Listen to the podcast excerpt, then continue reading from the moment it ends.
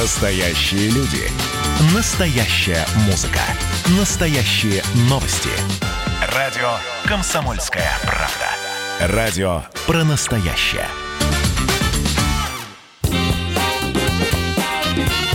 Был бы повод. Здравствуйте, я Михаил Антонов, и эта программа «Был бы повод» и рассказ о событиях, которые происходили в этот день, 23 июня, но в разные годы, ждет вас в сегодняшней передаче.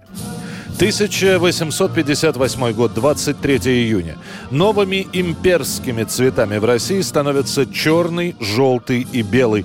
В этот день император Александр II утверждает рисунок гербовых цветов империи на знаменах, флагах и других предметах, употребляемых для украшения при торжественных случаях. Сначала появляется следующее объяснение цветов – Первые полосы, соответственно, черная и желтая, соответствуют черному государственному орлу в желтом поле, и кокарда из сих двух цветов была основана императором Павлом I, между тем, как знамена и другие украшения из сих цветов употреблялись уже во времена царствования императрицы Анны Иоанновны.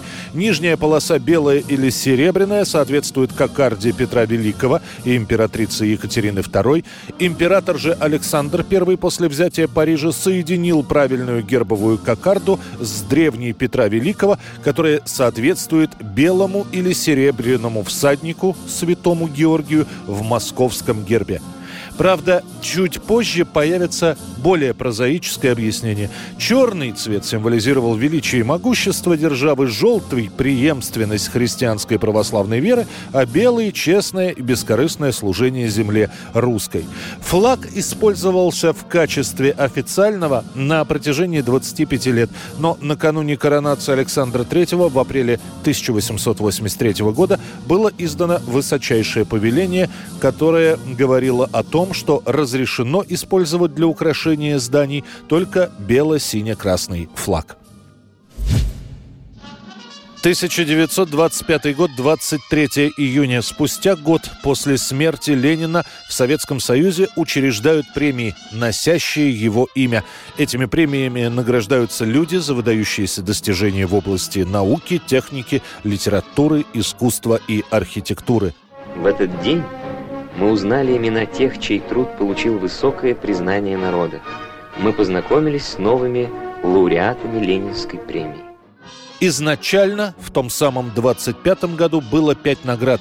Присуждаются они за создание архитектурных сооружений, за выдающиеся научные труды, технические изобретения, внедренные в народное хозяйство, за разработку новых материалов и конструкций и за совершенствование производства.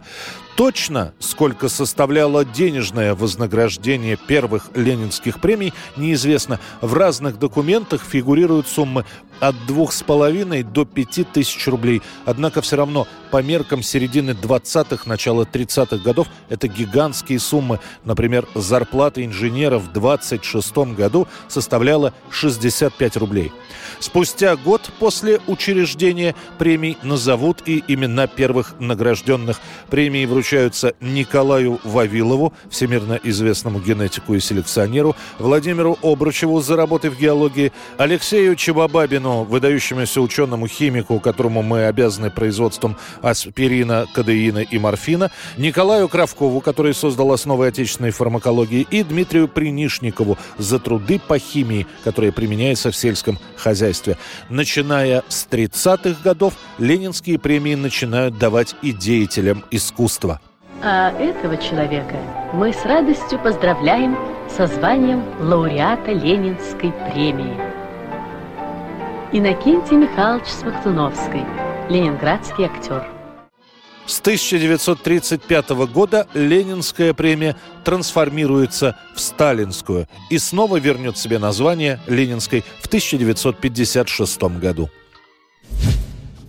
1987 год, 23 июня. На ленинградском телевидении впервые выходит в свет 600 секунд. За 10 минут журналисты из города на Неве рассказывают о событиях и происшествиях, случившихся в Ленинграде.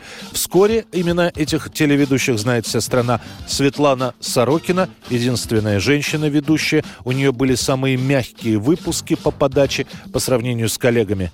Сегодня в одном из районов нашего города проводились плановые гидравлические испытания тепловых сетей. Эти плановые операции, э, как известно, проводятся специально для выявления слабых мест наших теплотрасс. Вадим Медведев. Его ведение 600 секунд было больше посвящено городской социальной тематике. И, наконец, любимец публики Александр Невзоров. Происшествия, убийства, пожары. Иногда бригада Невзорова оказывалась на месте случившегося раньше милиции, получая уникальные кадры. Органами РУВД расследуется дело о сутенерстве, сводничестве и притоносодержании. По делу проходят две проститутки, разговор с которыми дает возможность полнее выяснить, кто является покровителем и пособником проституции в гостиницах «Интурист». Программа «600 секунд» выходит на ленинградском телевидении до 1993 года и закрывается по личному распоряжению директора Федеральной телевизионной службы Беллы Курковой. 23 июня 1994 года в США премьера фильма Роберта Земекиса «Форест Гамп» с Томом Хэнксом в главной роли. Мое имя Бенджамин Баффард Блу. Меня называют Бабба. Как будто я пошел на плантацию. Представляешь? Мое имя Форест Гамп. Меня так и называют. Ленту ставят по одноименному роману Уинстона Грума, который, кстати, имеет продолжение. В ленту не попадают сразу несколько сюжетных линий. Например, изобретение Форестом лучшего газированного напитка, спасение Мао Цзэдуна или полета в космос. Но основа сценария остается такой же, как и в романе. Через жизнь умственно неполноценного человека показать, как он, этот человек, оказал влияние на важные события в истории США. Его зовут Форест. Как меня. Это в честь отца. Его тоже звали Форест? И его отец. Причем зрителей Фореста Гампа поражала не столько история и игра актеров, которая была рассказана в фильме, хотя и она тоже, но еще и спецэффекты, в которых герой Тома Хэнкса оказывался в одном кадре вместе с президентом Никсоном или Джоном Ленноном. Форест Гамп завоюет сразу шесть «Оскаров», а Том Хэнкс, получивший годом ранее приз за фильм «Филадельфия», станет обладателем этой статуэтки второй раз подряд. 1990 год, 23 июня, на вершинах чарта Билборда и ряда западных стран мальчуковая группа New Kids on the Block и их композиция «Шаг за шагом», «Step by Step». Во всех магазинах после этого можно приобрести сопутствующие товары с логотипом группы майки, наволочки, комиксы, игры, куклы. Про New Kids on the Block даже снимается детский мультсериал. Никто и не подозревает, что, начиная именно с этого момента, Boys Band банды, мальчуковые группы начнут расти во всем мире, как грибы после дождя. Это была программа «Был бы повод» и рассказ о событиях, которые происходили в этот день, 23 июня, но в разные годы. Очередной выпуск завтра. В студии был Михаил Антонов. До встречи.